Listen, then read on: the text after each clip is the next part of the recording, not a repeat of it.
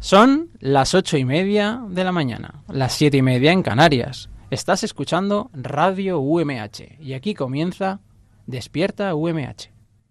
Despierta UMH. Despierta UMH. Despierta UMH. ¡Hey,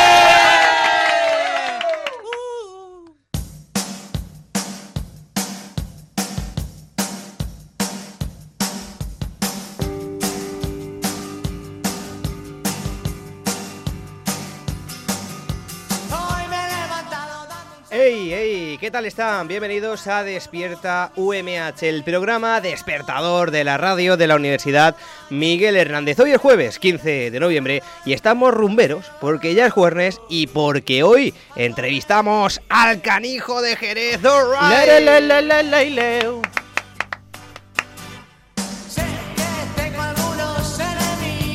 Sí, sí, sí, sí, sí, sí, sí. Han oído bien. Vamos a charlar con el grandísimo artista, el canijo de Jerez, que este fin de semana estará en la sala de One de Alicante, en San Vicente del Raspace, el sábado, ofreciendo su directo y animando a los allí presentes con su talento. Sí, señor. Además, hoy para celebrar que es jueves tendremos a la Dulcinea de Azabares, Susana Bonal, con una nueva sección. Todavía no ha dicho de qué va a ir la sección, pero eso sí, promete ser espectacular. Antes de comenzar, reciban un saludo de mis compañeros Susana Bonal, José Do Delgado, Sofía Román y Abraham Rico, el productor Roberto Prada y el mío propio, José Antonio Gil. Recuerda que estamos todos los días, de lunes a viernes, de 8 y media de la mañana a 9, en la radio de la Universidad Miguel Hernández, en el 99.5 en Elche y San Alacant, 101.3 en Orihuela y 105.4 en Altea, así como en podcast y directo online en radio.umh.es. Que comience el espectáculo, que comience. Despierta UMH.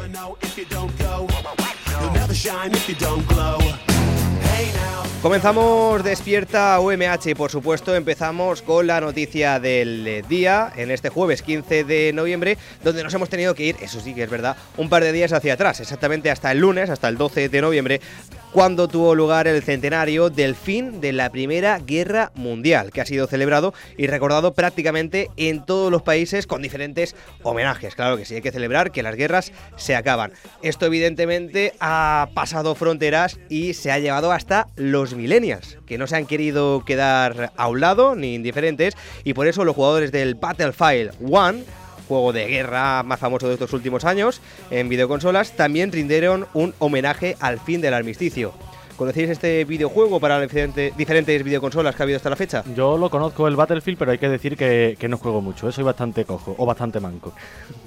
¿Tú lo conocías, Susana? Eh, no, yo la verdad es que no tenía ni idea de ese videojuego. Lo que sí me acordaba era del fin de la guerra. y me ha parecido un acto muy importante en muchos países y lo veo genial que muchos millennials se enteren de esa fecha que también es muy importante. Eso es muy importante y sobre todo muy importante que no se repitan las guerras, que no traen nada bueno. Pues bueno, eh, ese fin de la guerra de hace 10 100 años, pues los jugadores del Battlefield, un videojuego de guerra, un videojuego bélico, rindieron homenaje a su manera. Estos jugadores del videojuego online, en ese modo online, decidieron estar dos minutos sin disparar a sus contrincantes. O sea, todos ahí, pues bueno, corriendo de un lado para otro, saludándose y demás, sin dispararse. Por lo menos para recrear ese momento histórico. ¿Y cuándo empezó la guerra, la Primera Guerra Mundial, José Antonio? Pues empezó, pues si terminó hace 100 años, hace 103, 104. Más ¿Año? o menos, ¿no? Por la resta, ahora mismo yo no puedo estar presentando y haciendo restas. Es un ejemplo, es un ejemplo, Susana. ¿1916? 14. 14, 14. Que no me acordaba ya. Claro, exacto. Hace 104 años. Fíjate cómo pasa el tiempo, ¿eh?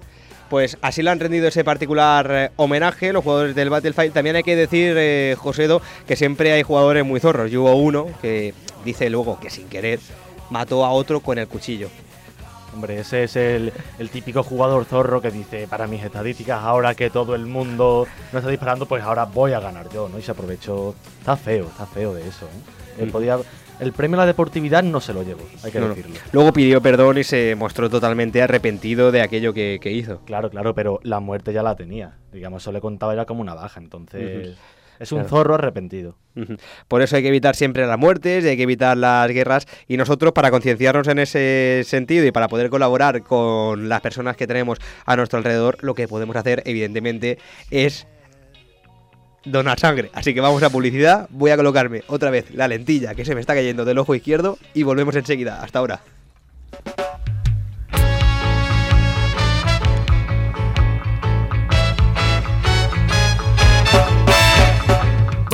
Los equipos móviles de donación de sangre estarán situados hoy, día 15 de noviembre, en los siguientes puntos de la provincia. En Elche, en el Hospital General, en la consulta de hematología de 10 y media de la mañana a 2 de la tarde. En San Joan de Alacán, en el Centro de Transfusiones de Alicante, en la sala de donaciones, de 8 y media de la mañana a 2 de la tarde. Y también en Alicante, en el Hospital General, en la sala de donaciones, de 8 y media de la mañana a 9 de la noche. Y recuerda, donar sangre es compartir vida.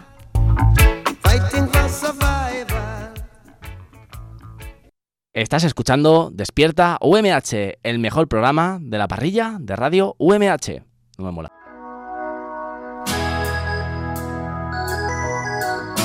¡Arriba! La entrevista de Despierta UMH, la sección que más esperas, la única quizás que se hace en serio.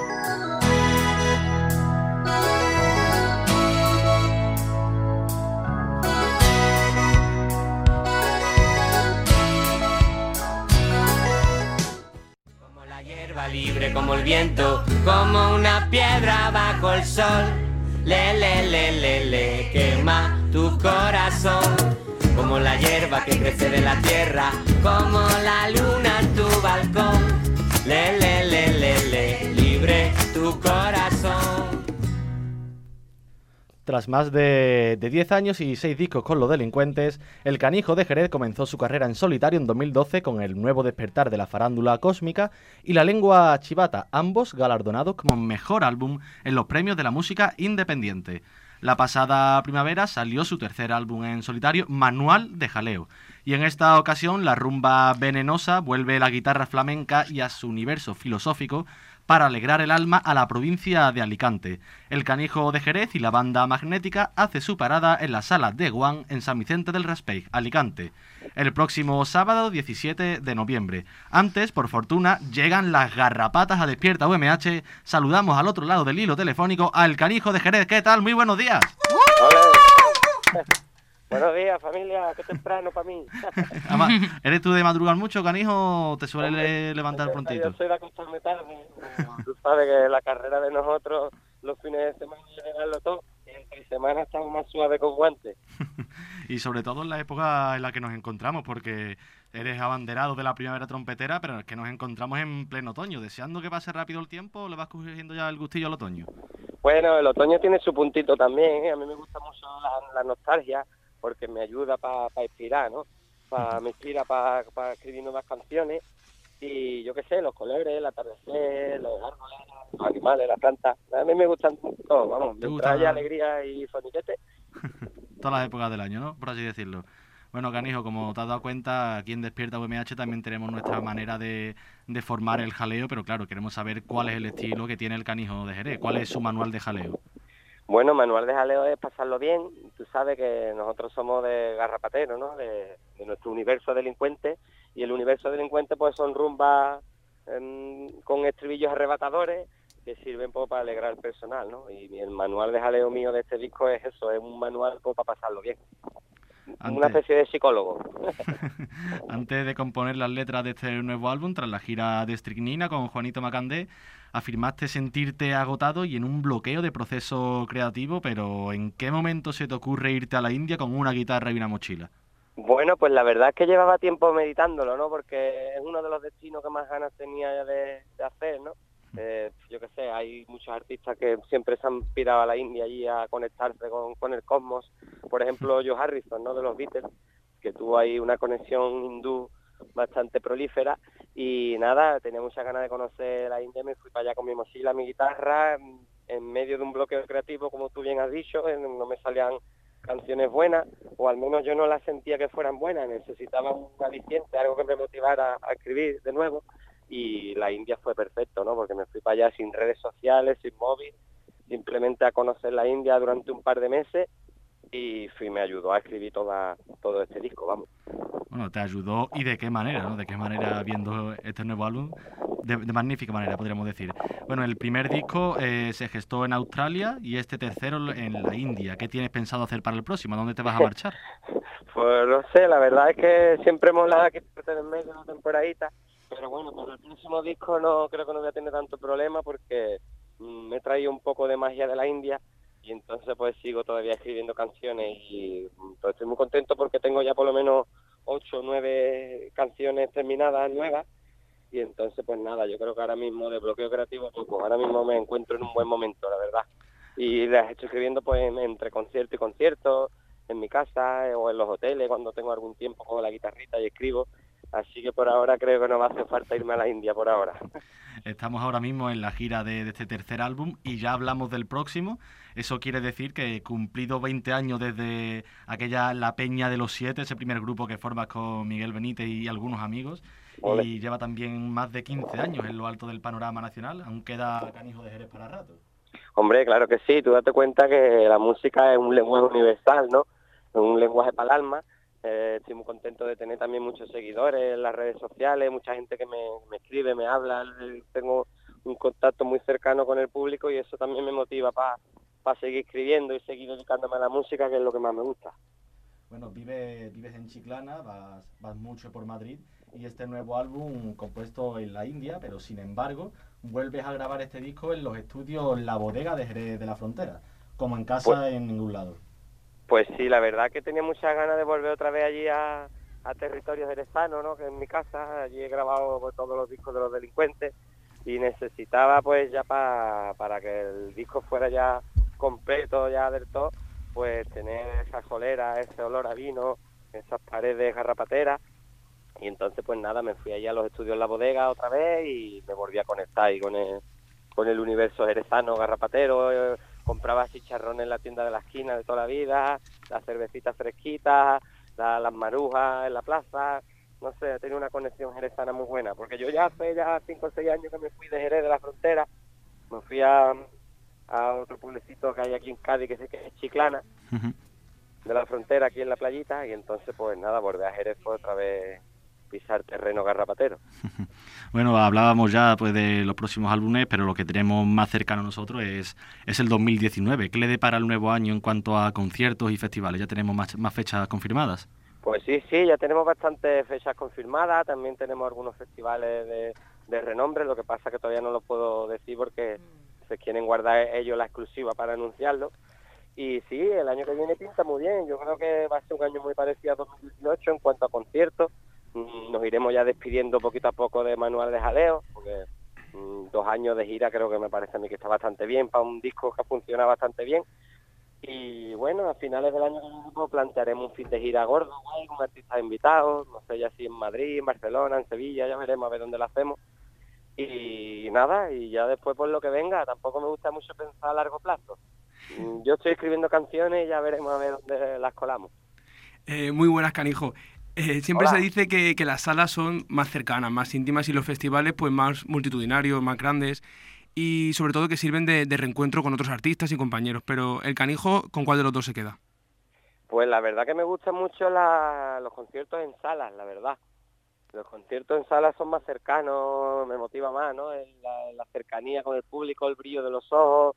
Eh, los festivales molan mucho también porque te ponen un pedazo de equipo de música, eso suena de maravilla, ¿no? Suena ahí gordo, suena potente y ve tanta gente coreando las canciones mola, pero no sé, el tú a tú, la cercanía siempre me gusta mucho. Mm, Como si hay que cantarle a tres personas, ¿sabes? Siempre me gusta mucho el, el, el, plan, el plan en compadre, ¿sabes? En petit comité, como se dice. Y, y ahora con, con todo este movimiento que está viendo con cantantes como Rosalía, que están trayendo otra vez a la boca de la gente el flamenco, eh, Sí. ¿piensas que el flamenco está pasando ahora o, o la fusión de- del nuevo flamenco por una época dorada? Bueno, sí, puede ser que sí, no sé, yo siempre lo he vivido como una época dorada, ¿no? Yo desde que desde que en el año 96 o 97 escuché a, a Veneno, a Pata Negra, Ketama, ¿no? Que eran grupos que también estaban ahí de moda, la Barbería del Sur, pues entonces pues para mí el flamenco era mi, mi, identidad, vamos, vengo también del rock and roll porque también me gusta mucho el rock, pero el flamenco es lo que me ha mamado desde pequeñito, ¿no? Y para mí siempre ha estado ahí arriba, siempre ha tenido su sello y su, su importancia, ¿no? Ahora sí, bueno, lo de Rosalía me parece un fenómeno súper facilón, ¿no? Porque me cae bastante bien, es amiga mía también, que la conozco, y, y creo que sí, que le está dando un buen empuje al flamenco, pero bueno, yo creo que eso estaba ahí ya de antes y seguirá estando. Precisamente de esa fusión que comentaba de flamenco rock, te queríamos comentar ahora porque pensamos que nadie lo combina como el canijo de Jerez.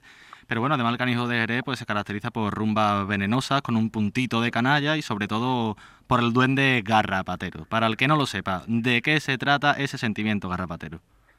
Bueno, el sentimiento garrapatero es una manera de pensar, una manera de alejarte un poco de los lujos también, de no mirar por encima del hombro a nadie. Garrapatero es una cosa muy callejera, muy, muy de los chichos, de los chunguitos, muy de barrio, ¿sabes? No sé, en Miguel, por ejemplo, mi compadre Miguel explicaba que, que lo más parecido a hacer garrapatero es tirarte a un charco de barro y, y revolcarte como un cochino, ¿sabes? y disfrutarlo, y sin tener ningún pudor por hacer eso, ¿no? Entonces garrapatero es eso, es ser feliz y mirar por encima del hombro a nadie. Ahora ya si nos queremos meter canijo en ese grupo fantástico de los delincuentes con el- con tu compadre, como tú bien dices, con Hermíguez, Hermíguez de Benítez, desde que decidiste, digamos, emprender la carrera en solitario en 2012, siempre dices que sí, que los delincuentes volverán, pero han pasado ya varios años y aún no sabemos nada. Mm, Vamos a ponernos serios aquí en Despierta UMH. Marcos de los Barroso, Canijo de Jerez, ¿qué pasa con la vuelta de los delincuentes? Bueno, Los Delincuentes es, una, un grupo que a mí me lo ha dado todo, vamos, para mí es mi grupo preferido. Eh, nos separamos en su momento porque fueron muchos años y, y teníamos ganas de experimentar cosas nuevas, nuevos proyectos, nuevas aventuras. Pero bueno, eso está ahí, la mosca de los delincuentes está por ahí revoloteando siempre detrás de nuestras orejas y, y no sé, yo creo que es sentarnos a hablar y ver de qué manera lo podemos hacer, ¿sabes? No sé, yo, mm, tú date cuenta que cuando Miguel falleció, pues los delincuentes también tuvimos una carrera musical bastante amplia, ¿no? Llegamos a sacar, no sé, ahora mismo cuántos discos, si fueron cuatro o cinco discos más. Y entonces pues yo lo, veo que los delincuentes tuvieron dos vidas, ¿no? Tuvieron la vida de cuando Miguel cantaba, de los dos primeros discos, y tiene la segunda vida de cuando salió el Verde Reverde Vuelve, Primavera Trompetera, eh, No Llamamos Nada, Pirata del Estrecho, ¿no? Que también fue un discazo. Y entonces habría que ver de qué manera pues, lo podemos hacer para que tenga cabida todo, ¿no? Todo el universo garrapatero. Tanto la parte de mi compadre Miguel, eh, me parece que es la fundamental, como también la parte del verde reverde vuelve y esto. Entonces, pues nada, es mirarlo un poco, sentarnos, mi compadre digo yo, hablar a lo mejor también con el hermano de, hermano del Miguel, hermano, uno que también mm, fuera partícipe de este proyecto. Y no sé, no sé, la verdad, estamos ahí muchas veces, lo hablamos, nos juntamos en Jerez, nos tomamos dos o tres o cuatro cervezas, vemos la manera de hacerla, pero al final queda todo en el aire. Así que no sé, a ver si cuando termine mi proyecto este de manual de jaleo, pues volvemos a retomar otra vez el tema y, yo qué sé, y nos juntamos para hacer algo, ¿no? O para hacer algún- algunas canciones nuevas o, o un concierto de despedida que nunca lo llegamos a hacer, no sé, hay tantas cosas por hacer. Y bueno, ya te lo han preguntado muchas veces, ¿no? El porqué del nombre de- del canijo, pero ¿el porqué de- del nombre de los delincuentes? ¿De dónde viene? Bueno, el nombre de los delincuentes viene de um, una canción de Kiko Veneno, mm, bueno, de, con- concretamente de su primer grupo que tenía, que se llamaba Veneno, con Rafael Raimundo Amador. Y ese disco salió en 1977, estaba también por ahí Ricardo Pachón metido en el disco. Y nada, ese disco pues no vendió apenas ningún disco, vamos, fue un disco más bien de culto, ¿no? Ya con los años se convirtió en una obra maestra, ¿no? No sé si las revistas de Lux lo pusieron como el mejor, di- mejor disco del siglo XX o algo de eso. Y hay una canción que se llamaba Los Delincuentes que nos gustaba mucho a mi compadre Miguel y a mí, porque tocaba el pito de carnaval y no sé, la letra, la letra era mortal, la letra era muy, muy dilaniana también. Y, nada, allí en el instituto una de los dos me llegó mi compadre Miguel y me dice que yo ya tengo eh, eh, como el nombre del grupo, ¿cómo nos vamos a llamar? Porque antes estuvimos barajando un montón de nombres de grupos, ¿no? De todas clases, vamos. Y dice, nos vamos a llamar los delincuentes, tío. Y digo, venga, vale, perfecto. Y decía el Miguel, pero no lo tengo tan claro, tío. Los delincuentes va a ser provisional, ya le buscaremos un nombre bueno. Como tú sabes, las cosas al final se queda el nombre y todo el mundo empezó ya a conocernos por los delincuentes en el instituto, ya después en Jerez, ya después en las pedanías, ya empezamos ya a Barcelona, ya pues, imagínate, pegamos el pelotazo que pegamos. Tenías entonces, digamos, tú lo veías de mejor manera que Hermigue, aunque Hermigue te lo hubiera propuesto, ¿no? El Miguel lo propuso, pero no estábamos convencidos. A mí me pareció cojonudo, porque era precisamente la música que, que queríamos hacer, vamos. Me, me parecía que el, di- el disco de Veneno 77 o el Guitarra Callera de Pata Negra era para nosotros la Biblia sagrada, vamos. Entonces, pues lo veía ideal. Y nosotros que aparte éramos un poco gamberretes en esa época, pues nos venía como anillo al dedo. Bueno, Canijo, ya yo creo que también que te viene como anillo al dedo ese grupo o, ven- o venía a todo el, el conjunto de los delincuentes. Ya para finalizar esta entrevista, ponemos un poco en contexto a nuestros oyentes. Tenemos un corresponsal que hace honor a la definición del trabubu, que estuvo el pasado mes en la quinta edición del 20 Pajerez en la sala Paul, donde Ole. hubo exposiciones sobre la vida y obra de Miguel Benítez, rutas por los sitios emblemáticos y por supuesto ese gran concierto en homenaje a Armigue. En esta jornada vimos un teatro, bueno, un vídeo de un teatro en el que salía nuestro invitado de hoy, el canijo de Jerez, y su frase estrella era nací de un huevo, soy un huevo. Canijo de Jerez, ¿qué tiene que decir en su defensa? Bueno, pues nada, en mi defensa quiero decir que eso fue una época maravillosa, una época muy loca, y eso fue un certamen de teatro que salió en Jerez, que se apuntaban pues todos los grupos de teatro profesionales, ¿no? De Jerez, y nosotros pues montamos nuestro propio grupo de teatro que se llamaba DLK Teatro, por los delincuentes, porque los delincuentes antes éramos con K, no éramos con Q, éramos delincuentes más de otro rollo, ¿no? Con K. Y entonces, pues nada, del ECA Teatro nos presentamos porque pagaban, no me acuerdo cuánto era, 50.000 pesetas pa- para que nos lo gastáramos en material de atrezo. Nosotros evidentemente no lo gastamos en otras cosas. y nada, cogimos todo lo que vimos en casa, ropa vieja, cogimos un saco de papa que había por allí y nos inventamos una obra de teatro, de teatro bastante psicodélica y surrealista. Y uno de los números era, salía yo con una chaqueta Corinto, me parece que era, roja, y me pegaba, pues, yo qué sé, un ratazo grande diciendo yo nací de un huevo, ¿no? Y ese era el rollo. El rollo era todo muy surrealista, muy, muy Andy Warhol, todo, ¿sabes? Y la gente se partía de risa con nosotros, imagínate. La verdad que sí, nos comenta ese corresponsal que fue, fue bastante bueno, ¿eh? Y Bueno, nada, pues- eso es que esa, esa obra de teatro, pues, la, la en el 20 para Jerez, ¿no? Que es el concierto este que se hace homenaje a Miguel en Jerez todos los años. y, y eso, que lo, lo proyectaron aquella obra de teatro porque la grabamos en vídeo, un VHS, supongo que se veía regular, pero bueno, al menos se, se intuye lo, lo que pasó ese día en el teatro. Se formó, se formó. Bueno, pues despedimos en Despierto MH al Canijo de Jerez, que recuerden, junto a la banda magnética, estará este sábado 17 de noviembre en la sala de Guan de San Vicente del Raspeig, en Alicante, con la gira de su último álbum, Manual de Jaleo. Ahora vamos a escuchar una de las canciones de este álbum que más lo está petando. Se trata de Como la hierba, del Canijo de Jerez, junto a la Mari de Chambao. Antes, claro está, agradecemos este ratito a Marco del Ojo Barroso, el canijo de Jerez, y le mandamos nuestros mejores deseos para el concierto de sábado. Y una vez más, muchas gracias por estar hoy con nosotros y hasta la próxima. Pues muchas gracias a ustedes por recibirme, amigos. Nada, me voy a desayunar, que es muy tempranito todavía. Y que nada, que espero ahí a todo el mundo este sábado en Alicante, que va a ser una auténtica noche de jaleo. Familia, lo vamos a pasar de arte. Allí nos veremos. Allí nos vemos, compadre. Ole, toma que toma, mira, chiquillo. Del bolsillo izquierdo de mi traje gris Salto de la cama y empiezo a flotar. Y me voy por la ventana como Peter Pan Buscando alguna hada que me haga volar. La noche más oscura siempre puede brillar sin luz. Algo se ha movido detrás de la puerta Nunca sabrás quién es si tú no lo intentas. Toca el aire, gira el mundo No tengas miedo, sigue tu rumbo. Escápate muy lejos del humo negro de la ciudad donde está la risa, la noche de luna llena. Con mi gente voy a cantar. Como la hierba libre, como el viento, como una piedra bajo el sol. Le, le, le, le, le, quema tu corazón. Como la hierba que crece de la tierra, como la luna en tu balcón. Le, le, le, le, le, libre tu corazón. Como la hierba libre, como el viento, como una piedra bajo el sol. Le, le, le, le, le, quema tu corazón. Como la hierba que crece de la tierra, como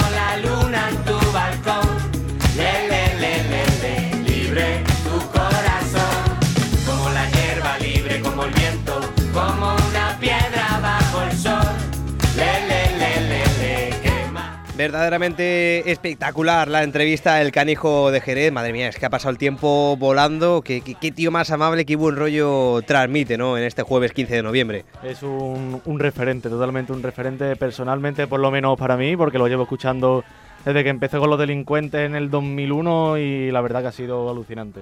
Eh, toca este sábado en la sala de One de Alicante. ¿Quedan entradas todavía o están ya todas agotadas? Quedan, quedan entradas, pero hay que decir que las entradas que quedan se deben comprar en taquilla y quedan menos de 10 entradas. ¿Cuánto no vale? ¿Cuánto nada. vale? Pues si no creo re- mal recordar, creo que el precio oscila a los 12, 15 Ay, muy barato. Eso Muy es para bien, podemos pasar ir. una noche fantástica de, de buena música con el canijo de, de Jerez. Podríamos ir. Eso va a ser el sábado, mañana va a ser viernes, vamos a estar de nuevo en Despierta UMH. Como el tiempo se nos ha pasado volando, Susana, ya mañana nos cuentas esa sección que tenías preparada, ¿no? Sí, sí, sí, sí. Mañana viernes, vamos. ¿Nos das Traigo una una pequeña noticia pista ahora o no? fresca. Eh, sí, ¿Sobre qué tiene algo que ver con Rosalía, que antes lo comentaba por aquí mi compañero José en la entrevista. Irá de música. Mmm, Ah. sospecha. No se sabe, no se sabe. Bueno, pues todo eso será mañana, viernes, de nuevo aquí en Despierta UMH, a partir de las ocho y media de la mañana. Nosotros llegamos ya al final de este Despierta UMH, donde ha sido un auténtico placer poder disfrutar con el canijo de Jerez, que este sábado va a estar en la sala de One. Nosotros nos despedimos ya, damos las gracias, eh, por supuesto, a todos los compañeros que hacen esto posible: Susana Bonal, José Domingo Delgado, Abraham Rico, Sofía Román, hoy en los controles técnicos, Roberto Prada en producción y por supuesto, y por supuesto, gracias enormemente al canijo de Jerez, de Jerez por atendernos y también a toda la audiencia que hace, que hace posible cada mañana Despierta UMH en la radio de la Universidad Miguel Hernández. Nosotros nos despedimos, mañana a partir de las ocho y media de la mañana estaremos aquí en Despierta UMH de ocho y media a nueve y media porque hablaremos largo y tendido de cine, entrevistas, de la sección de Susana que todavía no nos quiere desvelar de qué va a ir la, la sección, así Chan, que chan, mañana va a ser una auténtica fiesta de viernes. Nos despedimos con eh, Sofía Elar, con esta canción, versión de Cobarde. No penséis que estoy loco, he puesto Sofía Elar porque el otro día, bueno, eh, estuvo exactamente el lunes en la academia de Operación Triunfo visitando a los chavales. Ah, sí, yo lo y- vi. Y, ha sido la visita que más eh, audiencia ha generado. ¿En serio? Fíjate. Qué guay. Y sin ningún sello discográfico que tenga detrás la, la artista.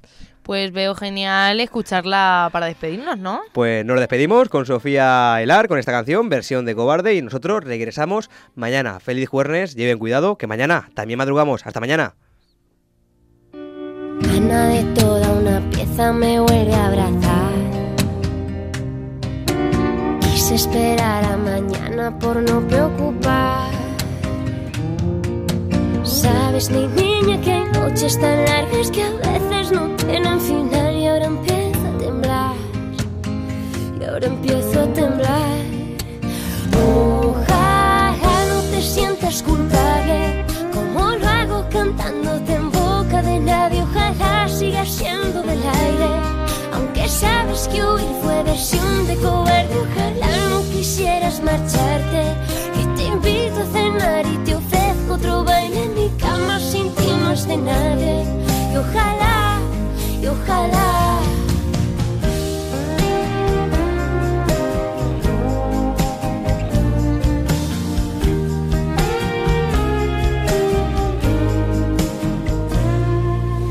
Tú que hace cuatro veranos a mí fuiste a dar. Yo que te vi tan enano no te iba a soltar.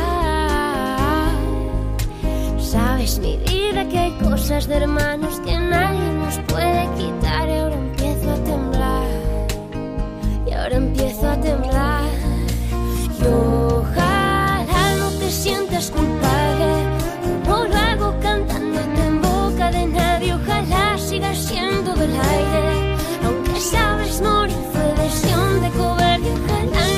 quisieras marcharte, te invito a cenar y te ofrezco otro baile en mi sin ti no de nadie. Y ojalá, ojalá no te sientas culpable, como lo hago cantándote en boca de nadie. Ojalá sigas siendo del aire, aunque sabes morir fue versión de cobarde. Ojalá no quisieras marcharte,